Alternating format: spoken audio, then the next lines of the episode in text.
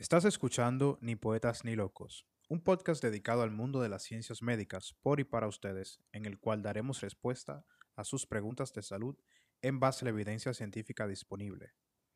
Para contactarnos, pueden hacerlo a través de Instagram en el usuario arroba ni poetas ni locos o a través del correo electrónico npnldepodcast arroba gmail.com. Que disfruten. La información de este podcast es para propósitos educacionales e informativos y no pretende sustituir la consulta, diagnóstico y o tratamiento médico de un profesional de la salud calificado. Consulte con su médico antes de implementar cualquier medida.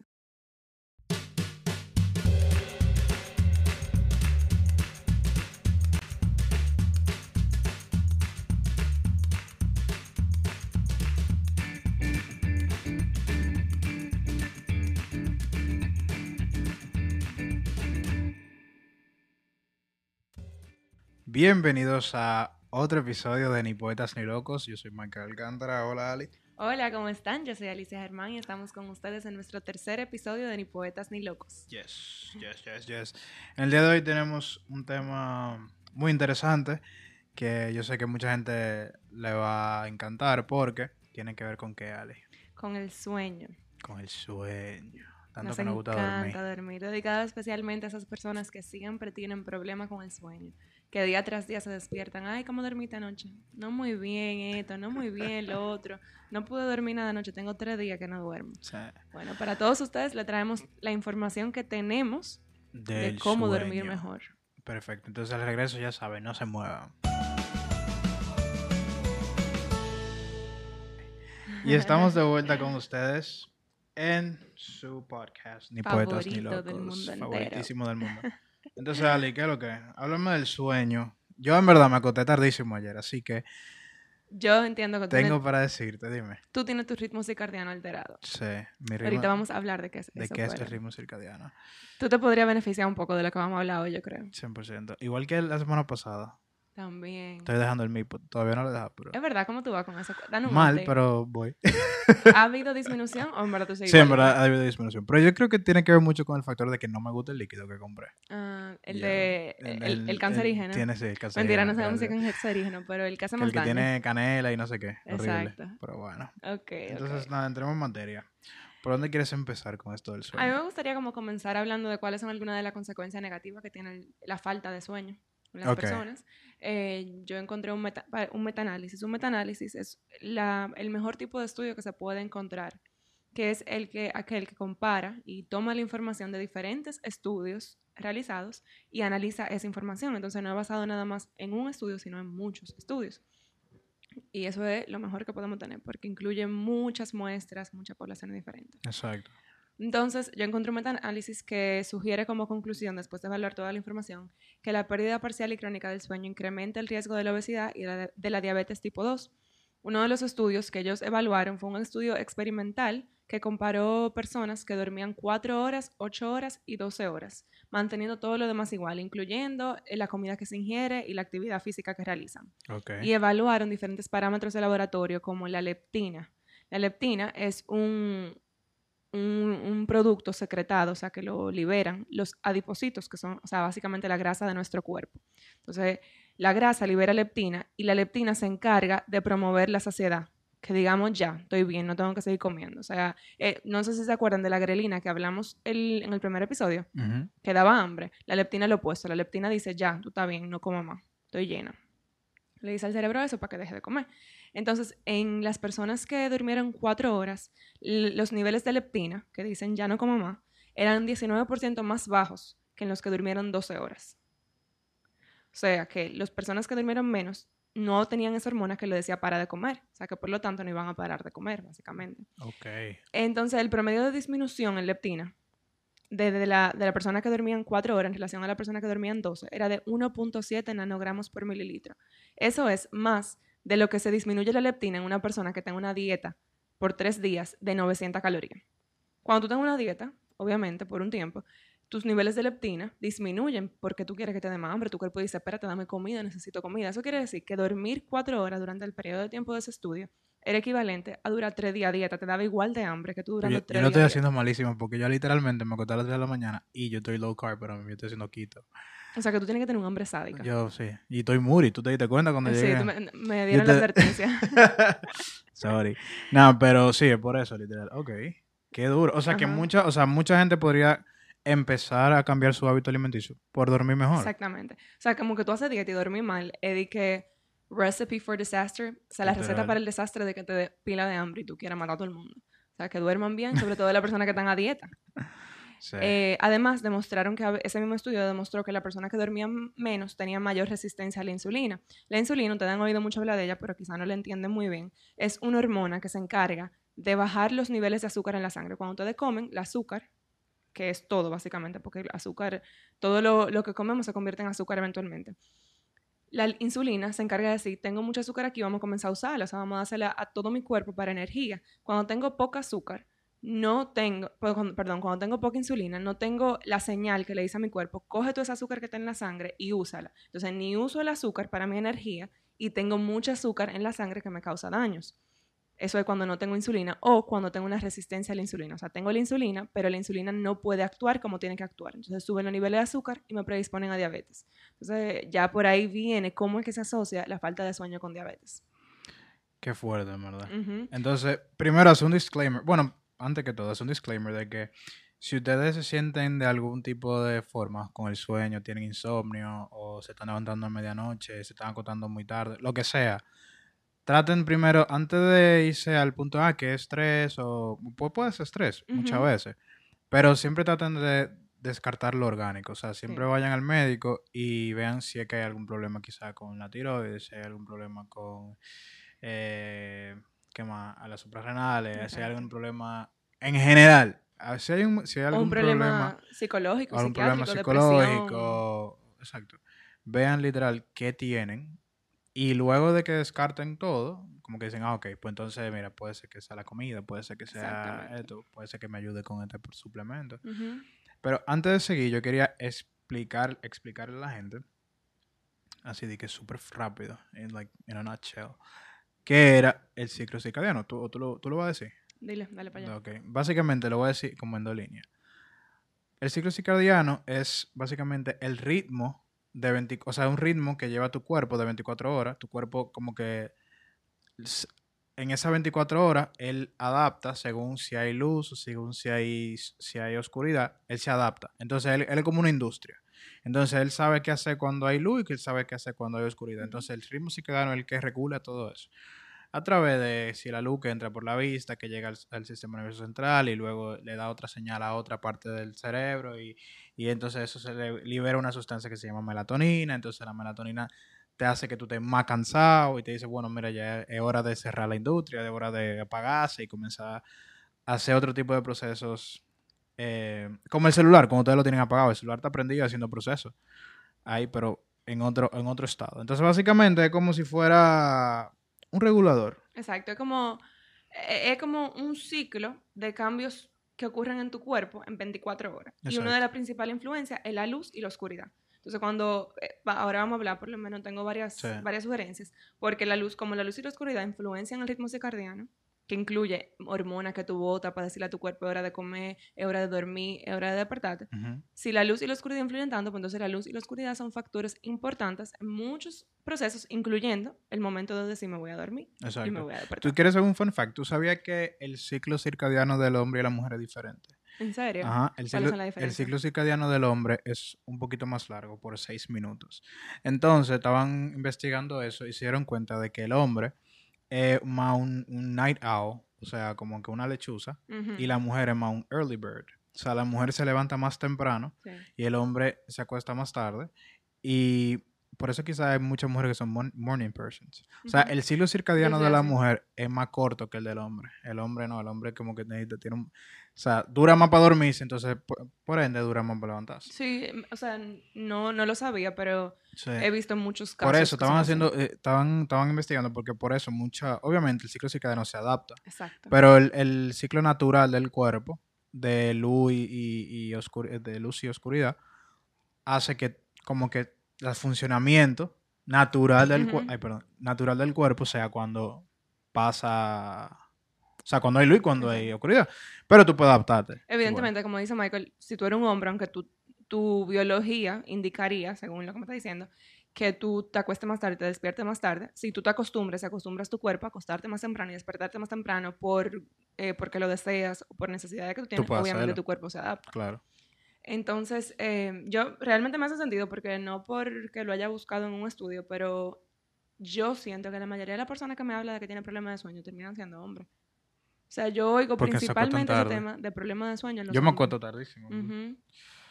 Entonces, eh, por ahí por el ritmo circadiano, viene uno de lo que yo veo como una de las primeras recomendaciones para mejorar el sueño y es evitar la exposición a la luz previo a dormir. O sea, evitar la, exposi- la la exposición a pantallas, a luces fuertes. La luz eh, azul, la luz azul que no esa- ayuda. la luz a azul, dormir. que es principalmente la de la pantalla. Entonces, Ujú. inclusive hay lentes que te ayudan a protegerte de la luz azul para tú usar las pantallas antes de dormir. Pero realmente, lo, lo que sea que tú haces con una pantalla es mucho estímulo, que aunque no te esté llegando la luz azul, pueden ser cosas estresantes. Claro. O sea, que siempre una buena medida es como ir dejando las, las cosas estimulantes cerca de la hora de dormir. Eh, Dos Mike- horas antes yo había escuchado como que tú veías Exacto. como que está alejado de la pantalla. Michael hablaba de la melatonina. La melatonina es una hormona que es secretada por la glándula pineal, o sea, una glándula súper chiquita que tenemos en nuestra cabeza. Y la melatonina tiene un gran impacto en decir, vámonos a dormir y vamos a quedarnos dormidos. Exacto. O sea, es el principal regulador del sueño y es parte de las cosas que, se va, que cambian con el ritmo circadiano. Entonces, como vimos que una de las principales influencias del ritmo circadiano es la luz, por lo tanto, la luz influencia en la secreción de melatonina. Eh, 16, 116 voluntarios en un estudio. el estudio quería evaluar el impacto de la exposición a la luz en la liberación de melatonina y se metieron 116 voluntarios en un centro por cinco días consecutivos o más. Un grupo se expuso a luz tenue previa a dormir y otro a luz fuerte. Hay que aclarar aquí que la, la duración de la exposición era larga a la luz tenue, por ejemplo, 8 horas antes Ok. de dormir, que es en términos prácticos es demasiado porque no es verdad que nosotros podemos durar 8 horas, desde las 8 horas previa a dormir con luz tenue, porque nosotros trabajamos, tenemos obligaciones, o sea, es difícil. Sí, eh, en verdad eso como... Pero hicieron sí. ese, ese estudio así, con ese escenario, Ujú. para poder ver en gran cantidad el efecto que tenía sobre la emisión de la hormona. Ujú. Entonces, si ya vemos que, que- que esa luz tenue, el resultado fue que, en comparación con la luz tenue, la luz, la luz normal suprimió la liberación de melatonina en un 99% de los individuos. La luz normal del sol. O la luz la normal. luz normal, en el, porque eh, ellos estaban en unos cuartos que Ah, tenían una diferencia en la intensidad de la luz. Ya. Y los sujetos, el 99% de los sujetos que estaban en una luz normal, no luz tenue, tuvieron, tardaron más tiempo en dormir porque midiendo la melatonina, la, la melatonina duró más tiempo en liberarse, o sea, comenzó a liberarse más tarde. Ok. Entonces, evidentemente, tener esa mucha luz muy fuerte antes de dormir va a hacer que se disminuyan los niveles de melatonina, que duren más en secretarse y por lo menos tú duras más en dormirte. O sea, que una buena recomendación sería desde cerca de la hora de dormir, como que alrededor, en la casa entera, y teniendo como que luz un chimo bajita, cosas así. Que vayan como que ya metiendo a la cabeza en el ambiente de que, mira, ya está la hora de dormir más o menos. Ve pensando que eso es lo que toca. Claro. Em, ¿Tú tienes algo más con eso de la luz? Em, no, eso, lo de la luz, eh, por ejemplo, hay mucha gente que no se, no, que no se percata, pero por ejemplo, las televisiones, los cargadores, eh, la cajita del cable, sea, hay muchísimas, Sí. hay muchísimas lucecitas que tú consideras, no, pero está oscuro el cuarto, no, pero el cuarto tiene, luz- y tiene una luz, tiene un punto de luz, y ese punto de luz es suficiente para perturbar tu sueño. Por eso hay mucha gente que usa los, ¿cómo se llama? Lo- Las gafas, ¿cómo se La- llama eso? ¿Cómo se llama eso? Ustedes saben lo que es, señores. Sí, eh, Son eh, la, eh, la máscara como de los Ajá, ojos. máscara, ajá, Máscara máscara, de- vamos a decirle máscara, máscara de de ojos. Ok. Que uno lo usa mucho en, la- en los Night- aviones. night mask. Night, ajá. Whatever. Ok. Uno lo usa mucho en los aviones para Sí, dormir para con la luz. Entonces, esas máscaras lo que hacen es eso, o sea, controlar todo tipo de estímulo, de estímulo eh, de luz que tú puedas tener. Porque eso le dice a tu cerebro de que todavía quizá no es momento de, de dormirse. Entonces, lo que pasa es que como ya tus ojos le avisaron un momento, estaba oscuro, y tus ojos le avisaron a tu cerebro en un momento, señores, ya como que, que y se agota. Pero entonces tú estás como en, esa, como en ese limbo de si me acuesto o no me acuesto, entonces tú lo que haces es literalmente cansarte y, aman- y tú amaneces agotado Exacto. porque tú no tuviste un sueño reparador. Tu cuerpo no sabe, tengo que estar despierto. Yo se supone que tengo que Exacto. estar durmiendo, pero hay como una luz ahí, ¿será que me tengo que despertar? Entonces, eh, con eso mismo el ritmo circadiano, eh, un ritmo, señores, un ritmo, un ciclo. Entonces, su cuerpo muy inteligente.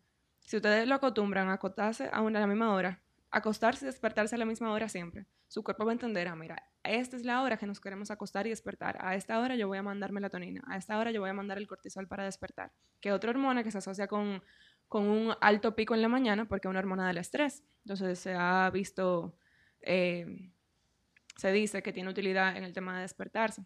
Y siempre que uno se levanta fuera de lo que es el ciclo, por ejemplo, tú tienes una reunión, tienes que ir al trabajo, tú, tú no te levantas de que mucha gente lo hace ya porque está acostumbrada. Ya el Porque ciclo, ya el ciclo se adaptó. Exacto. Ya, Y es como que tú te levantas. De hecho, tú, tú sabías que, por ejemplo, hay tú no sé, tú no, tú o sea, hay mucha gente que se levanta cinco minutos, diez minutos antes de la alarma. y eso le quilla, es como que, ah, o, o se ponen felices de que ya tengo diez minutos más. Lo ideal sería no dormirse otra vez. No. Porque lo que, lo que pasa es que el levantarse fuera de hora es un estrés para el cuerpo. O sea, que tú lo levantes agitado es un estrés. Entonces eso hace que suba incluso más el cortisol. Entonces, básicamente, lo que el cuerpo está haciendo es, yo sé que viene por ahí que me van a levantar y me van a levantar estresado. Déjame yo levantarme por mi propia cuenta, sin Más estrés, calmado. más calmado, para no tener que subir el nivel, para no subir niveles hormonales y para estar de buen humor el día entero. Entonces, el cuerpo lo que te está haciendo es un favor.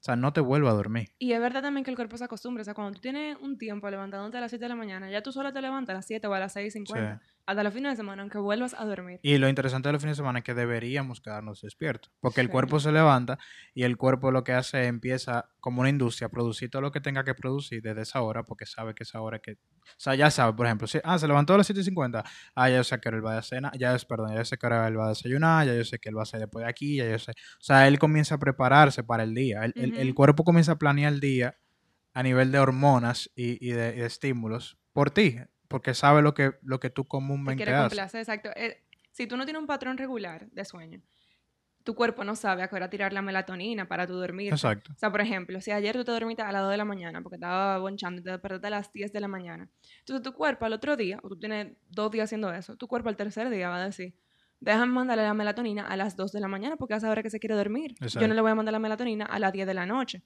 Y tú estás al tercer día que tú planeabas dormirte a las 10 de la noche para poder despertarte a las 6 de la mañana, hacer no ejercicio, puedes. vuelto loco y no te puedes dormir. Con un par de semanas de constancia que tú le enseñas a tu cuerpo, mira, es así que yo quiero, es así que yo quiero. Ya tu cuerpo se acostumbra. Ahora, si tú andas un día con una cosa, otro día con otra, tu ritmo circadiano te ha vuelto loco y dice, ¿qué es lo que? ¿A qué hora que tengo que mandar melatonina? No tengo idea. ¿A qué hora que tú te quieres dormir? O sea, hay- no hay una comunicación con tu cuerpo. Sí. Y por ejemplo, lo que lo, el ejemplo más claro que podemos tener de que así, de que súper reciente, yo no sé si tú te enteraste, de Carlos Silver. eh, Sí, sí. El pana que Yo quería. No sé mucho del tema. No, no, no que yo sea, de que sea un experto, pero lo que sí sé, los resultados que él tuvo de durar cinco días despierto, sin dormir. Yo sé que él se puso malo, pero no sé qué fue lo que le pasó. Él, o sea, él tuvo alucinaciones, él se puso agresivo en el hospital cuando ya se, cuando ya se lo llevaron. Entonces, básicamente, tu, tu cerebro necesita descanso. Yo vi a ese, a ese hombre hablando estaba en un video de cómo le habían quitado el premio, de cómo le habían quitado Ah, el sí, eso fue un mal verdad. No, pudo, él, no, él no pena. pudo romper récord, pero fue culpa de él, en verdad. Porque lo que pasa es que él Yo no tenía sé, que pero empezar. hablando me dio mucha pena. Sí, es que él tenía que empezar cada canción. Él tenía entre cada canción, él podía durar 30 segundos. Pero ¿qué pasa? Tú sabes que las canciones tienen un intro. ujú, Exacto. Entonces, básicamente, él, o sea, el intro de las canciones a veces duraba más de 30 segundos, o él comenzaba después de la canción, no comenzaba desde que acababa la otra, y en lo que entraba la otra canción, o sea, ahí perdió El tiempo. intro tenía que ser parte del break. De los 30 Exacto, básicamente. Porque él, aparte de eso, él tenía, él podía dormir por hora, cinco minutos, o si no, acumularlo. Pero señores, para los fines, cin- dormir cinco minutos, Eso no es nada. eso no es nada. O sea, desde, a partir de los 10 minutos que tú puedes comenzar a ver beneficio de dormir, pero antes de los 10 minutos, para eso, eso y nada es lo mismo. O sea, que si ustedes van a dormir, háganlo por lo menos por y- 15. y un ciclo de sueño dura, en teoría, 90 minutos. O sea, cada 90 minutos tu cuerpo como que vuelve y sale de, de su trance y dice como que ok, todavía, ok, Ujú. volvemos y entramos. Pero por lo menos para entrar, aunque no haga el ciclo completo, por lo menos para entrar a un estadio de Sí. sueño, te toma por lo menos 10 minutos. Sí. Eh, antes de los 10 minutos, básicamente tú estás despierto. Entonces, tú me estabas, tú seguías- estabas diciendo. No, entonces básicamente como que ahí tú te puedes dar cuenta de cuando tú estás deprivado del sueño, los efectos que tiene en tu cuerpo. O sea, el pana se convirtió en una persona que él ni siquiera... Cuando, y él ni siquiera se acuerda, por cierto. O sea, él no se acuerda de eso. El sueño es muy importante. Entonces es muy triste, o sea, es triste que él no le hayan dado el premio. though. a mí me dio pena. sí. Sí. Hablando de la, importancia, de la importancia del sueño, esto que voy a decir no es de la importancia del sueño, sino de la importancia de nosotros, sus podcasters favoritos. Hola. es un paréntesis, de la importancia de leer bien los estudios que se publican. Sí. Y la razón, o sea, y para mí esa es la razón por la que estamos aquí, porque ustedes no necesariamente saben cómo leer un estudio, eso es lo que nosotros queremos como filtrarse, lo que es lo que de verdad sirve y que no. Nosotros se lo leemos. Hubo un estudio publicado en una buena revista que daba como conclusión que la falta de sueño se asociaba con enfermedad cardiovascular. Ujú. Yo no estoy diciendo que eso no es así, pero cuando yo veo el estudio, lo leo, o sea, la conclusión de ese estudio era que sí se asociaba. Pero cuando se lee el estudio, era un caso control con- de personas con enfermedades cardiovasculares y personas sin enfermedades cardiovasculares y se evaluaba cómo eran sus hábitos de sueño en el pasado. Se encontró que las personas que dormían menos de 5 horas eran más propensas a tener enfermedades cardiovasculares que las que dormían más de 8 horas. Pero ¿qué te digo? Ahí hay un, un sinnúmero. Hay, una, un- de hay muchísimas variables que ellos no están manejando. Exactamente. O sea, por ejemplo, el que duerme de menos de 5 horas probablemente tenga una Mira, vida puede más- ser por hambre por y comió más. Por lo que hablamos ahorita de la leptina. Pero el, Puede que, ser por el cortisol. el- el que duerme menos de estrés. 5 horas. Pero, Sí. o sea, ellos evalúan los hábitos en su vida. Como que normalmente dormían menos de 5 horas, normalmente dormían más de 8 horas. Pero que el que normalmente Ok. dormía menos de 5 horas probablemente tenía una vida más estresante, Más, más desorganizada. que se asocia con una enfermedad cardiovascular. Sí. O quizá tenían una vida de mucho party, con Sí. muchas sustancias que se asocian a enfermedad cardiovascular. sí. También puede ser que el que duerme menos no le preocupe tanto su salud y por tanto no se cuida. y No se por eso cuida, tenía no se hace chequeo. Entonces, lo que yo quiero Es decir con demasiada eso- variable ahí. Exacto, lo que, lo que nosotros le llamamos variables confusoras. Lo que yo quiero decir con eso es que no todo lo que hay por ahí, inclusive en revistas buenas publicadas, es bueno y válido, lo que ellos dicen como, como conclusión final. Sí. Entonces hay que ser muy crítico leyendo la cosa. Y nosotros le traemos nada más lo de mejor calidad. Only the best for you guys. Sí, sí, sí. Entonces, espérate que te iba a decir. Ah, no, dale, dime tú. Ok, entonces em, hemos hablado mucho de la melatonina y la melatonina y la melatonina, ¿verdad? O sea que evidentemente tiene un rol muy importante. Y uno de esos, por ese rol tan importante que tiene, se ha evaluado su uso como suplemento para dormir. Mucha gente me imagino que ha escuchado de eso. Sí. Vamos a hablar un poco quizá de lo, te- te- ¿qué te parece si hablamos de los suplementos que se pueden usar para dormir ahora? Sí, es válido. Es válido. Em, lo primero es que antes de utilizar cualquier suplemento, consulten a su médico, porque nosotros no sabemos de qué ustedes sufren. Nosotros no sabemos de qué ustedes sufren para decirle ahora qué interacción podría causar cualquiera de esos suplementos con alguna condición que usted pueda tener. Entonces, no comienza a tomar nada sin consultar a su médico. Cuando lo comiencen a tomar después de consultar su médico, siempre comienzan por la dosis más baja recomendada para evaluar su tolerancia, porque no todas las personas son iguales. En la medida que le vaya funcionando o no le vaya funcionando, pues entonces usted decide si lo sube más. Porque la realidad es que muchas veces estas, eh, estos suplementos que influyen en el sueño tienen efecto en el sistema nervioso central, lo cual es muy delicado. Entonces, no, no lo tomen como un relajo, ah, ya me voy a beber eso porque sí. Que hoy esto, hoy lo otro. No comiencen a combinar tampoco. Usen uno primero. Exactamente. Vean cómo lo afecta. Después, sí, después usan el, lo combinan con el otro. Vean, mira, no me hizo bien. Y siempre consultando a su médico que los conoce y sabe Claro. todo de ustedes. Claro. Entonces, la melatonina, eh, en varios estudios se ha demostrado que 2 miligramos de melatonina antes de dormir, 30 a 60 minutos antes de dormir, mejoran tanto la calidad del sueño como que ayudan a, a dormirse más rápido, que son cosas diferentes. Sí. Eh, se recomienda de 1 a 5 miligramos y se comienza, como dijimos, con el más bajito para evaluar tolerancia. No se asocian efectos de problema para no poder dormir después de dejarlo, o sea, withdrawal, eh, O sea, abstinencia abstinencia. no se observan efectos de abstinencia, lo cual es bueno. Y se ha evaluado su utilidad. Se ve que es bastante útil para temas del jet lag, o sea, para cambios de, de zona de horario en la cual ustedes viajan de un sitio a otro y como que su ritmo circadiano todavía no se ha adaptado al nuevo... A donde llegó. Exacto, Dice como que, al ok, ciclo aquí- de a- día-sol. Exacto. Era de día cuando yo me fui, pero sigue siendo de día. ¿Qué hago? Ujú. ¿Dó- ¿Dónde estoy? Entonces la melatonina se piensa que es útil para eso. No se, no, no, no se ha evaluado su uso en niños. O sea que cuando ustedes estén hartos del niño, que se, quieran que se duermen porque están cansados, no Sí. le den melatonina porque no se ha evaluado su uso, ¿ok? Por favor y gracias. No le den nada para que se duerma. Dejen que se duerma Pobre carajito, en verdad. Y entonces hay unos gummy bears por ahí que son, No. son buenos. No, Yo no lo quiero saber ni siquiera. eso. Entonces, ¿tú te imaginas? De que, toma, amiguito. No, porque tú sabes que hay padres que le dan Sí, pues, a eso. antialérgico que Ay, te sí. ponen a mimí. Ay, sí. Eso está muy fuerte, Sí, señores. no hagan eso. Oh no hagan eso. Mejor mesa en una, no sé, una mecedora. ¿Tú sabes de algún otro suplemento? Eh, sí, también está lo del, magne- lo del magnesio, que lo habíamos hablado ahorita. Ah, sí. Eh, sí funciona. Teníamos la duda de, bueno, funciona, no funciona. Sí, está demostrado que funciona. Ayuda al tiempo de... de- de- tiempo que, que, ¿cómo es que, mantu- que te mantuviste dormido. Aparte que te ayuda a dormirte más rápido. Y la persona, por ejemplo, que sufrían de insomnio, hicieron un estudio, por ejemplo, y la persona que sufrían de insomnio, que, que comenzaron a beber suplemento de magnesio, 500 miligramos, no estamos indicando, te lo estoy diciendo lo que hicieron en el que se usa en el estudio, ok, estudio. que conozco gente. ok.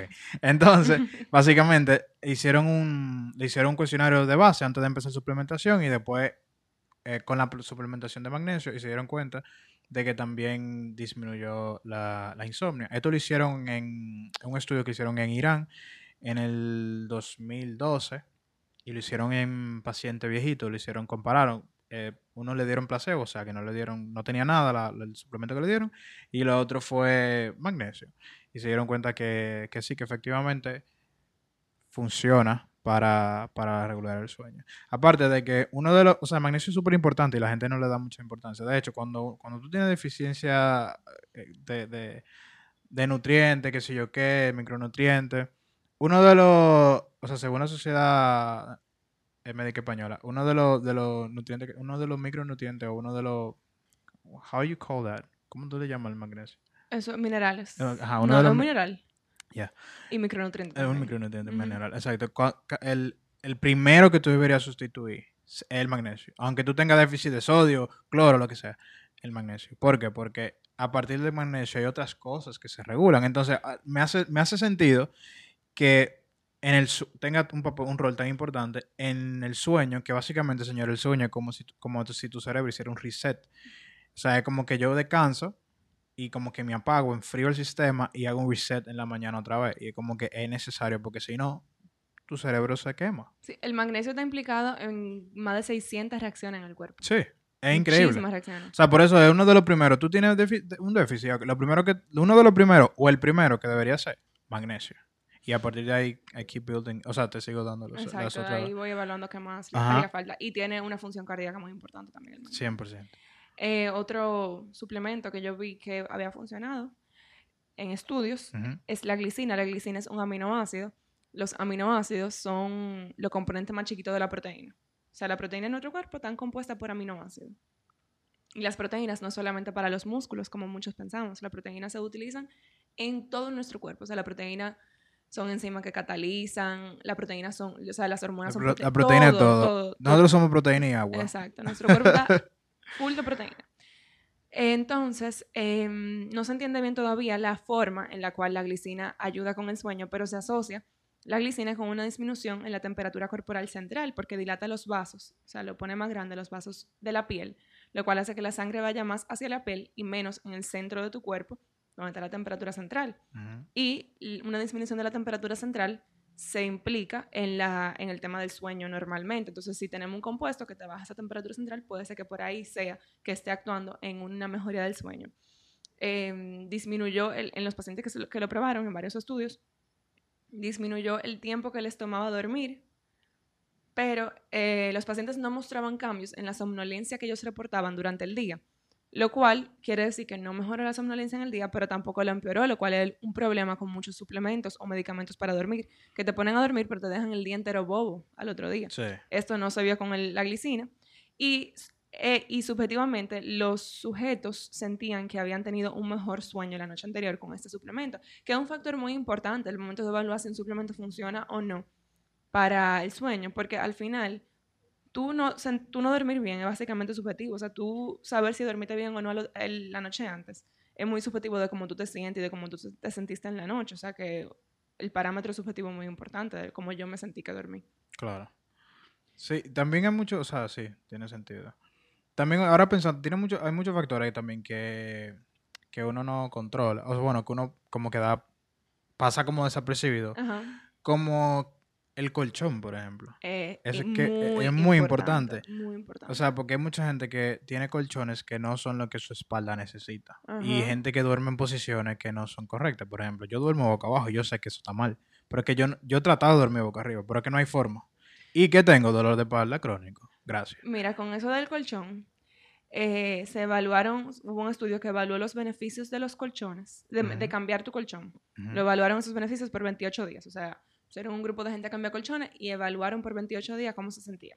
Y se observó que hubo una reducción de 57% del dolor de espalda, 60% del dolor de hombro, 59% en la rigidez Mierda. de la espalda y un 60% de mejoría en la calidad de sueño. O sea, eh, eso, Eso es, la eso gente como que da, la gente compra colchón y quizás, mucha gente quizás sí es súper geeky con comprar el colchón, pero hay gente que no, hay gente que lo compra como, bueno, yo quiero un colchón para acostarme, pero no se dan cuenta que es que tú vas a pasar mitad de tu vida, tú lo vas a pasar acostado con un colchón, Ajá, en ese mucho. colchón en tu casa, entonces, mucha gente entiende, ah, yo tengo dolores de espalda, tú no necesitas un colchón suave, por ejemplo, para decirte algo, tú necesitas de los que son de, fo- de foam, que, que cogen tu, tu postura, que son maduros, Ortopédico. ortopédico. ¿Cómo es el, el, El- colchón no, no, ortopédico no de free, la reina? no free promo. Pero la idea es esa, como que trata de identificar qué está haciendo que tú duermas mal. También una de las cosas, por ejemplo, psicológicas que son importantes, si hay gente que tiene... Dale, dime. Antes de pasar a otro factor, ¿tú Dale. sabes- ¿cada cuánto tiempo tú piensas que hay que cambiar el colchón? ¿Cada qué tiempo? Cada cinco años. Muy bien. De Uf. 5 a 8 años, pero en mi experiencia casi nadie lo cambia. No, en verdad...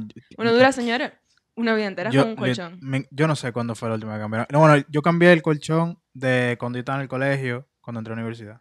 Ya tú sabes. O sea, yo- eso, yo, yo no, yo no voy a, sea- no decir pero eso hace mucho. Eso hace, ey, claro que, eso hace- pero en verdad, la idea es que la cultura no la cultura no es cambiar el colchón. Aparte, No. ¿qué tú haces con un colchón? O sea, ¿qué- ¿dónde tú lo llevas? O sea, como que piensa en la logística Hay de tu gente de un colchón. regálenlo. True, pero, Sí, yo soporta como que vamos a recoger colchones. Pero que, digo, Si ¿dónde lo vamos a quieren, llevar? si quieren, oh, se buscan Se busca, ¿verdad? si quieren donar su colchón, cambiar, si ya tienen 5 o 8 años con su colchón Y lo quieren y cambiar. lo quieren cambiar, contáctenos que vamos a averiguar dónde lo podemos donar. Sí, vamos a llevarlo de la casa, de una casa de, de, esos, de esos asilos. Sí, o de los niños. O de los niños. Claro que sí, hay muchísima gente que lo necesita y más, 100%. más en nuestro país. Entonces ya saben. Qué cool. Entonces el otro factor que te iba a decir. Eh, ah, sí, que, que es psicológico, pero que influye muchísimo también. Y personas, si hay alguna persona que está escuchando, hola, que tenga pareja, eh, una de las recomendaciones más grandes que hacen es no entrar a la habitación discutiendo. O sea, no discutir en la habitación. O sea, tratar de que tu habitación sea como un, son- un santuario. Como Un que sitio sagrado, Un sitio claro. sagrado, como que tú no aceptes ahí ningún tipo de... ¿cómo se dice No bad vibes. No, no queremos mala, mala vibra. No malabrío ni di- disturbance, como... eh, Mm, mm. TikTok, nada que TikTok, te nada que te quite tu paz Exacto. básicamente en tu habitación es un momento para tú descansar es el momento literalmente es el momento como dicen los tigres aquí en Dominicana que en el cual tú estás literalmente roncando o sea o sea tú estás ahí entregado a Morfeo Sí. y tú no puedes que alguien te perturbe Es bueno que tu, que tu habitación sea limpia, sí relajante, organizada. la sábana señores es muy importante tenerla limpia Sí. Em, ¿qué más? Agradable, agradable. la temperatura O sea, que ustedes se sientan en su habitación. Yo me siento, yo quiero llegar a mi habitación, yo me siento yo bien, quiero llegar a mi casa para llegar a mi habitación me Dame- siento cómodo en mi habitación. Y también no utilizarla, o sea, no tratar de no trabajar en la habitación. también Que importantísimo eso creo que muchos no cumplimos, comenzando por mí. yo tampoco yo tengo una mesa en mi cuarto Pero, es importante para que tú asocies tu habitación con descanso y no con trabajo. Exacto. Igual que también, de- eh, también decían eso de la televisión, que tú no deberías tener Sí, que no televisión en tu debería. Yo estoy habitación. casi sacando la mía de mi habitación. Yo la mía no la estoy prendiendo, pero igual, o sea, como que está ahí, tú, tú te ves tentada. Eso a- es, yo casi a no- dejarla prendida y no la está viendo, tú simplemente la pones. Óyeme, yo casi no la uso la televisión, pero yo la prendo todas las noches. Literal, es como que... Y yo, señora, yo le tengo que decir, yo no duro ni cinco minutos para dormirme. Es mucho cinco eh, minutos. ¿Qué diablo tú haces? Yo- Eh, Entonces yo la pongo y se queda la noche entera, ya veo quizás cinco minutos, ni siquiera. Yo creo que son dos lo que yo veo. sí. Y se queda la noche entera prendida, dándome esa luz azul que quizás no me está dejando dormir Que te despierta en la aunque noche. yo no me dé cuenta. Entonces como que está tan innecesaria y que estoy... Pero ponle el timer, ponle el timer. No tiene el timer. Sí, pero que... ¿Para qué? ¿Qué sé yo? Pon 10 minutos. Me gustaría la sensación de que para yo ver televisión tengo que salir de mi habitación. Y cuando esté en mi habitación es para descansar. Pero también tendría que dejar el celular entonces. Total, en último caso tengo mi computadora y uso Netflix Sí, en la computadora. eso- o sea, como eso- que... no siempre, hay, siempre hay una alternativa. No sería nada tan trágico. o si no el iPad o si no el celular, siempre hay una alternativa. Exacto. Y también es más porque quiero eh, redecorar mi habitación y la televisión está haciendo un problema. Entonces ya va a coger ese justi- Necesito dormir mejor. Ajá, Y va a sacar la televisión. exacto. Entonces, nada, evitar los ruidos y la lucecita, como dijo Michael ahorita, eso es súper importante. lucecitas que uno que, no- que son inofensivas, señores. Cuando tuvo una lucecita azul o roja en el medio de la noche, eso dedique que un turn off para el sueño. Como que fuck. Ustedes saben cuál es un factor súper importante que no me deja dormir bien a mí. ¿Cuál? Mis gatos. Ah, tú Ay, duermes con señor, mi ella. papá no puede ir a este podcast. Oh, Él no sabe que mis gatos duermen Eh, conmigo. Vamos a editar eso, vamos a poner mis, lo que, no sé, vamos a poner otra cosa arriba. Ajá, mis eh, No sé. blank. Exacto. Pero ellos se mueven mucho en la noche me despiertan como a las 5 de la mañana peleando. Eso es un tema. Eh, O sea, No puedo hacer mucho porque son mis niños. sí, también. Ah, igual también hay gente que no duerme, hay gente que no duerme por las alergias. Sí. Eh, si tú tienes alergia, revisa que tu colchón no tenga ácaros, Y ve al médico a tratarte esa alergia. ve al puede- médico, checa si tú, eres si tú tienes animales, casi como Ali, pero Ali no es alérgica a los gatos. No. Pero hay gente que, que es alérgica a los perros y el perro no, no es de ellos, de su hermana o es de su mamá. y- o gato incluso también. O sea, chequea, trata de eliminar todo lo que tú puedas, que tú entiendas que es un factor distractor para tu dormir. Porque que al final de cuentas, de, de, de cómo tú duermas, depende tu aprendizaje, tu memoria, el funcionamiento de tu cuerpo, todo literal. Entonces es muy, muy importante y la gente yo creo que lo da por sentado la importancia del sueño. La gente entiende que está, ah, yo estoy acostado aquí, yo debería levantarme temprano. Sí, pero ¿a, a qué? O sea, tú no estabas guiando, tú estás descansando, tu cuerpo está descansando. Ahora, obviamente, no te pases 24 horas acostado porque Exacto. no es la idea, sino que tú descanses día por día dependiendo de, del esfuerzo que tú le de, que tú sometas a tu cuerpo. Y es importante darle valor al sueño, o sea, entender que es una actividad importante en mi día para yo poder seguir logrando todo lo que quiero lograr. O sea, Sí. es una actividad importante. Sí, Otro factor que influye durante la noche, así como el ruido de la luz, y según algunos estudios, aún más que el ruido de la luz, ujú, es la temperatura. sí. eh, O sea, ¿quién duerme con calor? O sea, yo no puedo dormir con calor. Y entonces yo siento que la temperatura es una cosa que influye sin tú darte cuenta. Porque muchas veces tú te despiertas, no- tú no tienes necesariamente calor ni mucho frío. Pero te despertaste pero en tú la no noche. estás tan cómodo y te Sí. despiertas en la noche y como que te das cuenta que no está en temperatura óptima, pero no es nada grave. O sea, como que tú no se lo atribuyes Pero, te- ya, eso. pero ya te despertaste. Tú no se lo atribuyes a eso, pero tú te pones a pensar y muchas veces, muchas de las veces que tú te despiertas en medio de la noche, tú no estás en temperatura óptima. No. Y quizás es una de las cosas que te despierta, por lo menos a mí me pasa eso. Sí. Entonces, eh, depende mucho de la preferencia de la persona, pero se ha visto que un rango de 20, o sea, una temperatura de 20 grados Celsius parece ser cómoda para la mayoría de las personas. Pero eso es algo que he probando. Pruebo esta temperatura, cómo me sentí, pruebo la otra. gente que pone el aire súper frío, por ejemplo, que lo pone en 16 y en la noche se está congelando, pero por el sueñito no se levanta No por el control. Pero hay gente que le va Pero bien así. Hay gente que le va bien también, pero también hay gente que duerme con eh, ¿cómo es? abanico y básicamente le da calor en la noche, se despiertan por el calor. O sea, hay de todo. Sí. Hay gente que no duerme con nada y va a abrir la ventana, hay, hay de todo. Sienta cómodo y es un tema de quizás entender que tú no te estás dando cuenta que la temperatura te está afectando, pero probar con la temperatura a ver si la calidad de tu sueño cambia. Exacto. O sea, aunque tú no te sientas fría ni caliente, ve a ver si tú poniendo la temperatura un chin más caliente o un, poco más fría, tú te das cuenta que, oh, pero mira, yo como que dormí mejor anoche. Quizás Sí. fue eso, ¿tú entiendes? Es un, un poco de prueba, eh, prueba y error.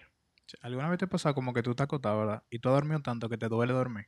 O sea, como que, Sí, tú, sí, como que sí, ya tú no puedes... Tu cuerpo como que se ha derretido de una Exacto, manera que te que- duelen los huesos, la coyuntura, todo.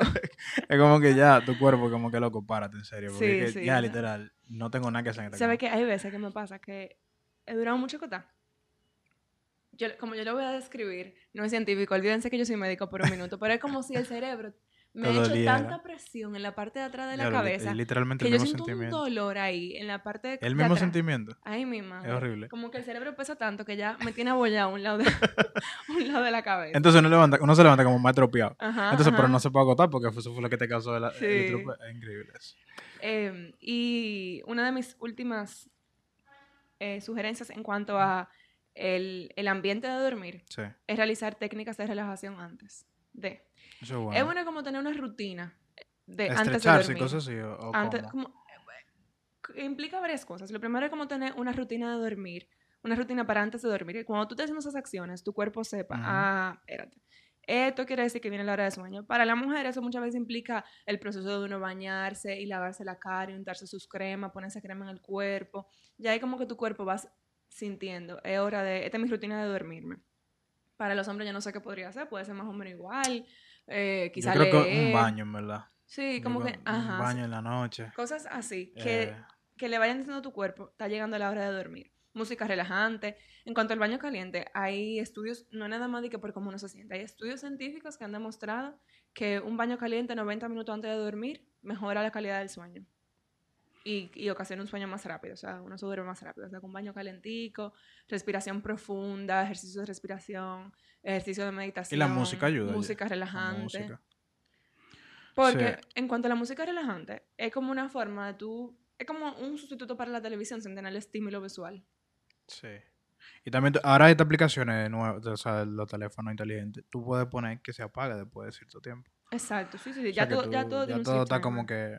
Tú sabes que antes no, antes había que. no- yo me dormía con la música puesta el día entero. Y, me- y entonces lo chulo es que me despertaba y yo, mierda, esta música ahora me está molestando. Es un error fatal. Pero sí, pero son cosas que uno aprende. Pero señores, nada, vamos a hacer una pausita ahora.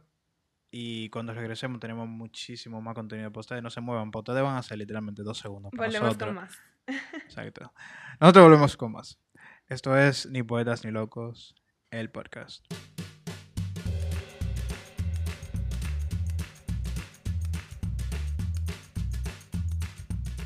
Señor, y estamos de regreso con ustedes en esto que es su podcast Ni Poetas ni Locos. Señores, la semana, hace ya dos semanas, Ali, ¿verdad? Hace dos Sí, semanas. estábamos hablando de un tema súper importante que es la resaca. Si tú no lo has escuchado, el podcast está muy apro, ve, escúchalo y vuelve aquí. Eh, La idea es que en ese podcast estábamos hablando de eso, de la bebedera y de cómo controlar los efectos después de. Y ahora volvemos al alcohol. Ahora volvemos al alcohol. Pero en este caso, volvemos porque mucha gente tiene la, la percepción, o se ha creado como que la, ajá, la percepción en general, Ujú, ujú. de que el alcohol te ayuda a dormir. Un traguito para dormir Un bien. exacto, me voy a dar un traguito antes de acostarme que me ayuda. Una copita de vino para dormir bien. Exacto, un traguito weak. O sea, siempre hay alguien que como que Ujú. forzando el mengo, literal. Pero bueno, resulta que tanto dio la piedra en, en- como, en la- como tanto dio el agua en la piedra, la Tú- gota en la piedra que ¿Tú te consideras un forzador del mingo? Nada más para saber. Porque tú eh, dices forzando el mingo, ¿verdad? Pero... Sí, en verdad, en verdad es un forzador. Pero, o sea, pero con- no con todo. Con- tú No, no, pero tú, yo- tú yo- te yo me puedes considerar forzadora con algunas Yo me cosas. refiero en ese sentido. Ah, no, en verdad.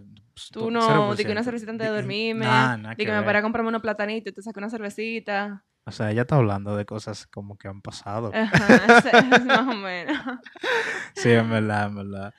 Verdad, pero estaba buena. Es que caen bien, caen en- bien. diablo, así. quiero cerveza. Pero, a pesar de no, Yo lo puedo beber pensamos, cerveza loca. Sí, yo beber cerveza. Tiene un Yo estoy bien, yo puedo controlar. Ok, yo beber cerveza ahorita. Nada, el punto es una que. low carb, entonces está Sí. preguntando si puede, en verdad tú no deberías. ¿Por qué? Porque tiene almidón y O sea, porque tiene cebada y vaina. ¿Por qué? La cerveza no tiene ay, pila de carbohidratos. Sí, pero yo no. Yo estoy literalmente. Mi consumo de carbohidratos al día son 5 Ah, gramos. bueno, tú tienes, tú tienes como un allowance. Yo tengo un allowance Ah, porque son como 5 gramos. Yo, yo no estoy comiendo carbohidratos, literal. Yo no sé cómo yo no me comí esta mesa. Hola. Eso es madera, eso es mate, eso es carbohidrato. eh, bueno, pues yo creo que sí. Calcula a ver si puedo.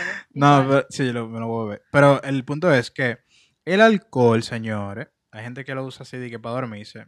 La verdad es que es un engaño. ¿Tú sabías eso? Oye, ¿por qué? Tú, tú te lo bebes. Y es verdad que te puede ayudar a dormirte más rápido. Pero tú te levantas más frecuencia en la madrugada. Entonces, ¿por qué? Porque el alcohol, tu cuerpo comenzó a metabolizar el alcohol y ya tú, ya ese efecto que tú tenías se te va porque tú estás acostado, pero no porque tú tienes sueño, tú estás acostado porque el alcohol te tumbó. Hay mucha gente así, por ejemplo, que cuando beben la disco- están en una discoteca o en un bar, le da sueño el alcohol Y se duermen ahí y se mismo. duermen y dicen, "Mira, me dio malísimo. Tengo un par de amigas que conozco. Shout out se un par de amigas que que- ahí. Si alguien lo quiere me puede contactar, yo se lo paso. Pero sí, o sea, entonces, básicamente, señores, el alcohol no funciona para dormir. O sea, no se den un trago. De que, al contrario, lo que puede pasar, lo que le dijimos en el episodio de la resaca, de que ustedes amanezcan. Primero se levanten a, media ma- madrugada y después, cuando se haga de verdad en la mañana, amanezcan súper resacados. Súper sacado. Por estar inventando de que, de que bebiendo antes de acotarse. En verdad es lo peor cuando tú sales, bebes, saliste esta tarde y quieres dormir y en verdad yo, yo he experimentado eso, como Sí. lo- los efectos del alcohol no me dejan dormir hasta tarde quizá como yo quisiera. Sí. Y eso es lo peor porque tú estás cansado porque te acostaste tarde y tú quieres dormir y no lo logras. Tú- y tú te acuestas, pero puede que tú cierres los ojos y te duermas, pero tú vuelves y te levantas. Te- muchísimo, o sea, de que cada media hora me ha Sí, pasado, cada 40 minutos sí. y es lo peor. Entonces, no beban al menos que sea necesario. Nunca es necesario. ¿Qué? O sea, bueno, yo dije eso. Bueno, ok. eh, En ustedes, el doctor Michael. Alcántara. no, pero, el o sea, al menos que sea. ¿Cómo se dice? Traten que tú tengas una justificación, esa era la Traten de palabra. evitarlo lo más posible. Exacto. No beben, al menos que tú tengas una Y justificación. no beban en exceso. Y no beban en No exceso. eso. Ok. Que- Hoy es sábado, por eso que yo voy a beber. Mentira, mentira, no voy a beber. Eso, los sábados necesarios. Los sábados saben. Eso necesarios. cae dentro de, las, de, la, de la causa Sí, necesaria. eso- Hablando de sustancias, eh, algo que quizá parece evidente, pero para que tengan un poco de información basada en evidencia, como nos gusta a nosotros, sí. el café debe de ser evitado. Café. Definitivamente evitar el café tres horas antes de dormir. Seis horas antes, tomar café seis horas antes de dormir parece alterar el sueño, aunque ustedes no se den cuenta, porque lleva a un sueño más fragmentado. O sea, quizá ustedes no se dieron cuenta que se despertaron cuando bebieron café. Todo esto es porque hicieron un estudio en el cual pusieron a beber café o tomar pastillas de café, de cafeína. Cero eh, varió el grupo. Al momento de dormirse, tres horas antes o seis horas antes. El grupo que se bebió la pastilla de cafeína tres horas antes de dormir, definitivamente había mostrado problemas para dormir en cómo se sentían después de dormir, el tiempo que les tomaba dormir, todo. Las personas que tomaron la pastilla de cafeína seis horas antes de dormir no sintieron que habían dormido mal, porque no se despertaban, no, no reportaban que se despertaban en medio de la noche, pero por el- la medida objetiva con un aparato que se les puso durante la noche, tenían un sueño más fragmentado. O sea, aunque ellos no recordaban despertarse, sí se despertaban. O sea, como que se ponía más ligero el sueño. Sí. No estaban durmiendo tan profundo el tiempo entero. Era un sueño fragmentado. ok. Entonces, aunque usted no se dé cuenta, beber café hasta seis horas antes de dormir sí puede ocasionar que usted no descanse como debería. O sea, que evítenlo. Ok. ¿Capish? Sí, sí, sí, sí, sí, sí. También tú sabes que ayuda, por ejemplo, o sea, que ayuda a dormir. El té de manzanilla o camomila, como le Mm, dicen.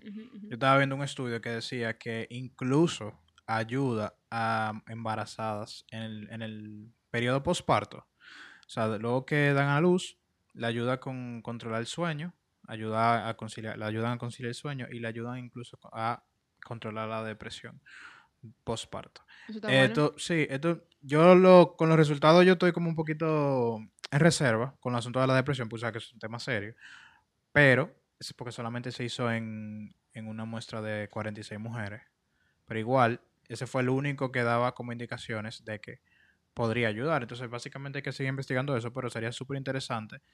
Eh, ¿Tú te imaginas incluir en, en la terapia eh, de esa conductuales, de esa que hacen los psicólogos, incluir también eh, medicina, natural. Y o sea, señores, es lo que estábamos hablando el otro día. Con esas cosas, nosotros no, no, no nos reservamos tanto el, el juicio y como la recomendación. ¿Por qué? Porque no te hace daño. O sea, tú Exacto. beberte un té de manzanilla no te va a hacer daño. Entonces, si tú piensas que, si se piensa que puede tener un buen efecto, aunque no se haya probado que o sea, definitivamente te va a ayudar, no te da más. No, exacto. Son cosas que no están de más. Cosas así naturales que también no tan, no siguen, ahora sí son, estos son suplementos, pero son naturales que también ayudan con el sueño, o se piensa que puede ayudar con el sueño, son la valeriana y la lavanda. La valeriana, no sé si la han oído, es A ver, el- eso que té también. raíz de val, ¿Cómo- cómo raíz de valera, de valeria. Tengo que Se ver la bebe como, yo lo he visto, yo, yo lo he visto en pastillas. Ah, ok. Puede ser Té también. de Valera. Eh, se hizo, pero está, está in- interesante esto, porque por lo que yo he visto aquí en República Dominicana, la valeriana se ha aceptado como bueno y válido para Ah, ya eso es lo que para ayudar a dormir. O sea, es algo muy que se recomienda muchísimo. Yo misma lo he recomendado, pero sin tener la base antes. Entonces yo evalué un metaanálisis, ¿se acuerdan lo que es un metaanálisis? Que, que analiza muchos estudios diferentes. De 18, oye, un metaanálisis de 18 ensayos clínicos randomizados. Yo les dije que el, meta, el metaanálisis es como el mejor tipo de evidencia que podemos tener, ¿verdad? Lo más alto. El segundo viene siendo los ensayos clínicos randomizados. Entonces, Ujú. esto es un metaanálisis. Digo, de- depende, el metaanálisis era de ensayo clínico. Esto es Ah, lo que digo. perfecto. Esto es un metaanálisis. Porque ens- metaanálisis de estudio corto. De corto, exacto. y- y menos Pero eso es un metaanálisis de ensayo clínico randomizado que es como the top of the top en la escala de la evidencia. Y ellos, o sea, en ese estudio se demostró que hay una mejoría subjetiva del sueño en las personas que tomaban valeriana, pero esto no se pudo ver objetivamente en cuanto al tiempo que les tomaba dormirse, ni tampoco en cuanto a la profundidad del sueño cuando, los, cuando lo evaluaban con aparatos. Ok. O sea, como que los pacientes se sentían definitivamente que habían dormido mejor, pero no, no se pudo evaluar como con otro suplemento que se veía definitivamente que había disminuido el tiempo que les tomaba dormirse y cosas así. Ujú. Con este no fue el caso. Pero al final, como dijimos anteriormente, el insomnio es en gran parte subjetivo porque es de cómo tú te sentiste que dormiste. O sea, como que si tú sentiste que dormiste bien, está ayudando. Sí, 100%. Pero para que sepan que no, no pudo haber como una determinación objetiva. Tú sabes, algo. Dale, dale, dime. Ah, bueno, la lavanda que la- le iba a mencionar, eh, se sometieron 42 mujeres con la lavanda en aromaterapia. que por igual es algo que no me va a causar daño, o sea, que why not, ¿por qué no probarlo? Ujú. 42 mujeres con insomnio se sometieron al estudio. Un- ellos pasaron primero una semana de control sin ningún tipo de aromaterapia, pero tomando todas las mediciones para saber cómo eran ellas sin ninguna intervención. Ok, Una semana de, de aromaterapia de lavanda al 60%. ok. Una semana para que se fueran los efectos de esa aromaterapia. Y después una semana de aromaterapia de lavanda al 100%. Se evaluaron patrones de sueño, escala y severidad del insomnio. eh, perdón, escala de severidad del insomnio, satisfacción con el sueño y depresión. Y se demostró que el tiempo que tomaba para dormir, la severidad del insomnio y la satisfacción con el sueño mejoró tanto en las personas que tenían aromaterapia de 60% como en las personas de aromaterapia de lavanda de 100%. Mientras que la depresión solamente mejoró, pero eso es interesantísimo, en personas que re- recibieron aromaterapia de lavanda al 100%.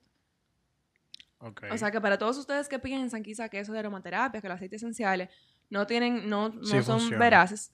hay eso eso es lo que se pone en los aparaticos que como que botan Exacto. como un humito. Y eso puede ser una solución súper fácil para su problema de sueño. O sea, son cosas que pruebe. Compre una lamparita de esa, de la que tiene la aromaterapia de lavanda, y vayan a ver si eso le ayuda a, a conciliar un mejor ¿En qué porcentaje fue que ayudó la depresión?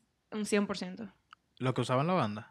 No, no, no, no. no, Lo que no. usaban. La concentración de la aromaterapia, de la Ah, lavanda ok, de la perdón. aromaterapia, era Ok, de ya. 100%. Ya. eh, Pero ahí sí fue que se pudo ver una mejoría de la depresión. Qué duro, en verdad. Pero eso vale la pena seguir investigándolo y quizás probarlo empíricamente, así como vamos a ver qué pasa. Si no hace daño otra vez. Exactamente, Do it. exactamente. Tú sabes que algo que no hemos mencionado, que se nos pasó ahorita, era lo de la gente que tiene apnea del sueño. Por ejemplo, pacientes que tienen problemas de que básicamente la apnea del sueño es tú te duermes y en un momento del de, de tú estás durmiendo, básicamente te falta el aire. Y eso es súper peligroso.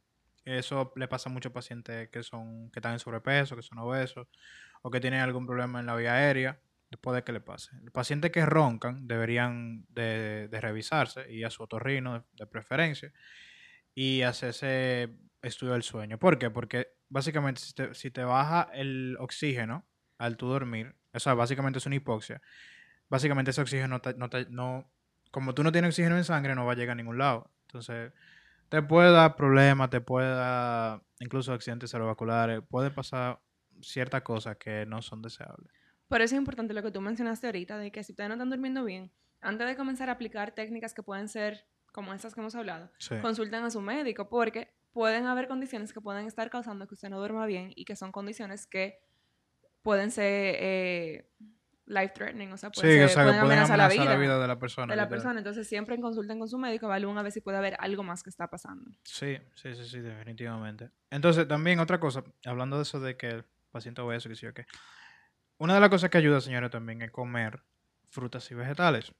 Frutas y vegetales. Eh, En, en la ciencia se le llaman alimentos funcionales. ¿Por qué se le llaman así? Bueno, porque son alimentos que tienen eh, diferentes componentes en su, en su haber, como calcio, potasio, eh, tienen triptófano, eh, tienen todas sustancias súper, nombre súper rebuscado, pero la idea es que tienen sustancias que tu cuerpo utiliza y maximiza su utilidad a, me- a medida que se le O sea, son disponibles. que se usan para las reacciones del cuerpo del día a día. Exacto, estoy tratando de poner lo más simple posible. Y de las de los alimentos así, de las frutas y vegetales como que más comunes que la gente, todos, todo el mundo ha escuchado que, que son, que se pueden comer, son la lechuga, por ejemplo. La lechuga es omnífera. De hecho, tiene, ¿Qué? tiene efectos hipnóticos. La Yo no lechuga. sabía Yo eso. tampoco. Yo me quedé como que, ok.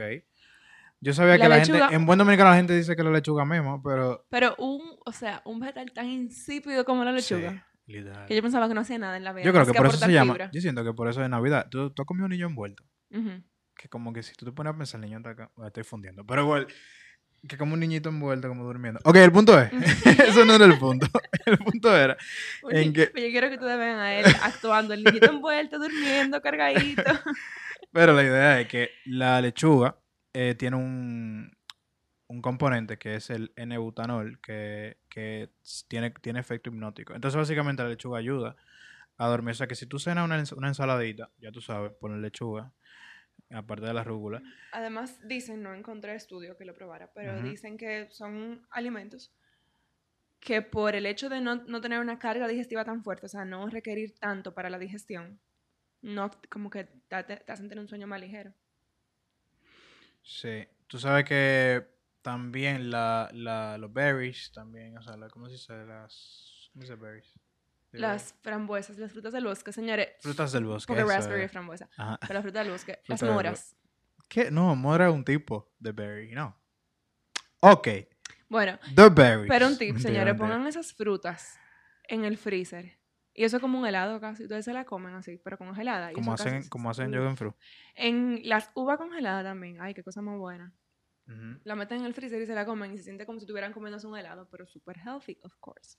Miren, entonces eh, yo les... También están los whole grains, por ejemplo, lo- la- los granos. Integrales. Exacto, que de, como el arroz y, el, y, la- y ese tipo de cosas, que lo que hacen es te suben el índice glicémico. Entonces, Ujú. básicamente, hay una, hay una frase en medicina que se llama descansar y, di- y digerir. Entonces, cuando, tú tienes, cuando tú tienes mucho consumo de una comida, tu cuerpo lo que hace es, básicamente, se, se enfoca en digerir eso que tú te comiste. Entonces, cuando tú tienes una comida que está llena de, como, como un starchy food, tú lo que hace, tu cuerpo lo que hace es como que baja las revoluciones y trata de, y trata de tackle, o sea, trata de digerir eso. Y O sea, que que- se- o sea, que comidas sea, que pesadas son buenas para dormir. no, no, o sea, te puede dar pesadilla, pero te, ayu- te ayudan a dormir. A mí me decían eso cuando era chiquita, de que Te, mira, te no ayudan a dormir. no pero es por el hecho de te que te dar sube el índice. Es por el hecho que te sube el índice de glicemia. Entonces, yo no me dormiría, en verdad. Porque, aunque me da sueño, por eso a la gente le da mucho sueño en la tarde. Tú sabías, como que una, tres de la tarde. Ujú, La yo- gente como que se mema. Pero es por el hecho de que comen comida con, con un índice glicémico ujú. altísimo. Yo quería hablar de eso mismo, de las siestas. Hay hallazgos encontrados en cuanto a la siesta. Algunos estudios han demostrado que tomar siesta te hace sentir como con más sueño, Mientras que otros indican que una, una siesta con una duración de 10 a 45 minutos puede ser óptima y mejorar tu desempeño durante el resto del día. Sí. Pero que ese mismo estudio dicen como que más de ahí puede dejarte abobadito. Pero como que lo que te quiero decir es que eh, eh, no, hay, no hay una respuesta definitiva en cuanto a las siestas.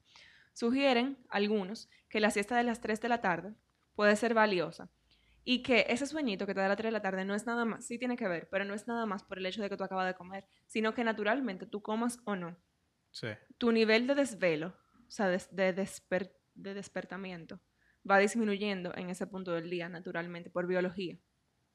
Y que por lo tanto una siesta a esa hora corta puede ser valiosa para recuperar la fuerza y poder llevar a cabo las actividades del resto del día con productividad. Porque las 3 de la tarde para muchos es un punto medio del día. 2 o Ok. 3 de la tarde. Sí. Es un punto medio del día porque uno se acuesta como a las 10 de la noche. Sí. Entonces, em, puede ayudar a mantener la productividad durante el resto del día.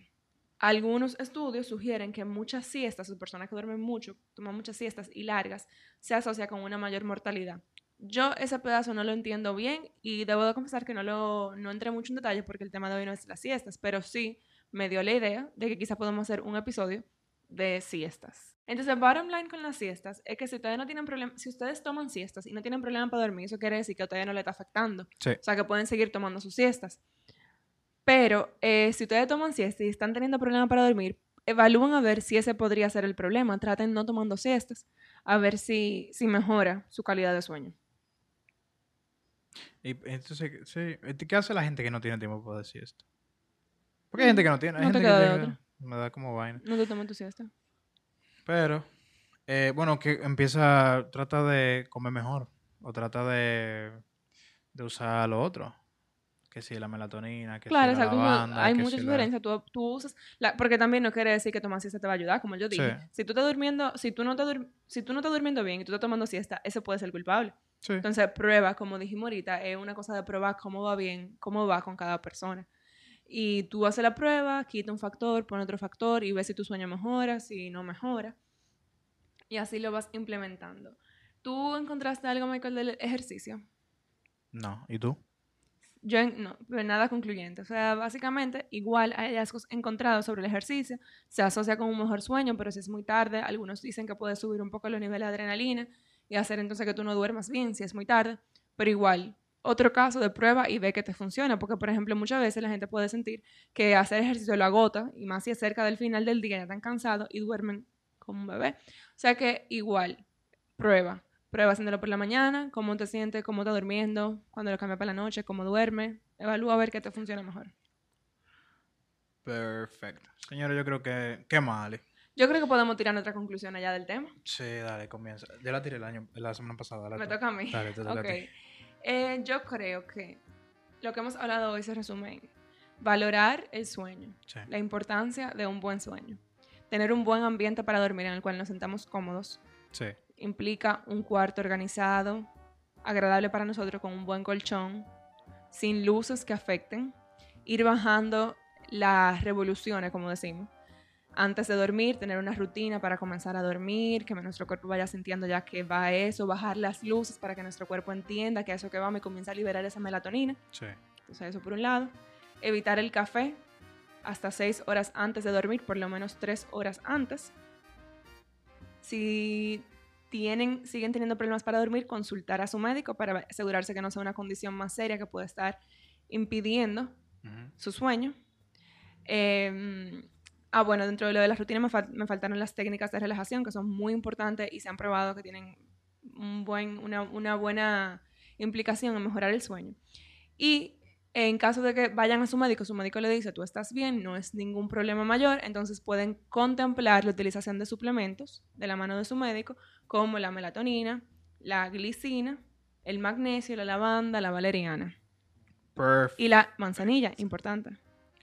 Perfect. Nada, entonces, señor, nosotros esperamos que estos consejos y todos estos datos que nosotros hemos traído para ustedes en el día de hoy sean de provecho. Y nada, recuérdense que para conectarse con nosotros están nuestras redes sociales en Instagram, NPNL, NPNL de Podcast y asimismo el Gmail, NPNL de Podcast. Esto fue todo por hoy. Nos vemos la semana que arroba viene. gmail.com. Sí, arroba gmail.com.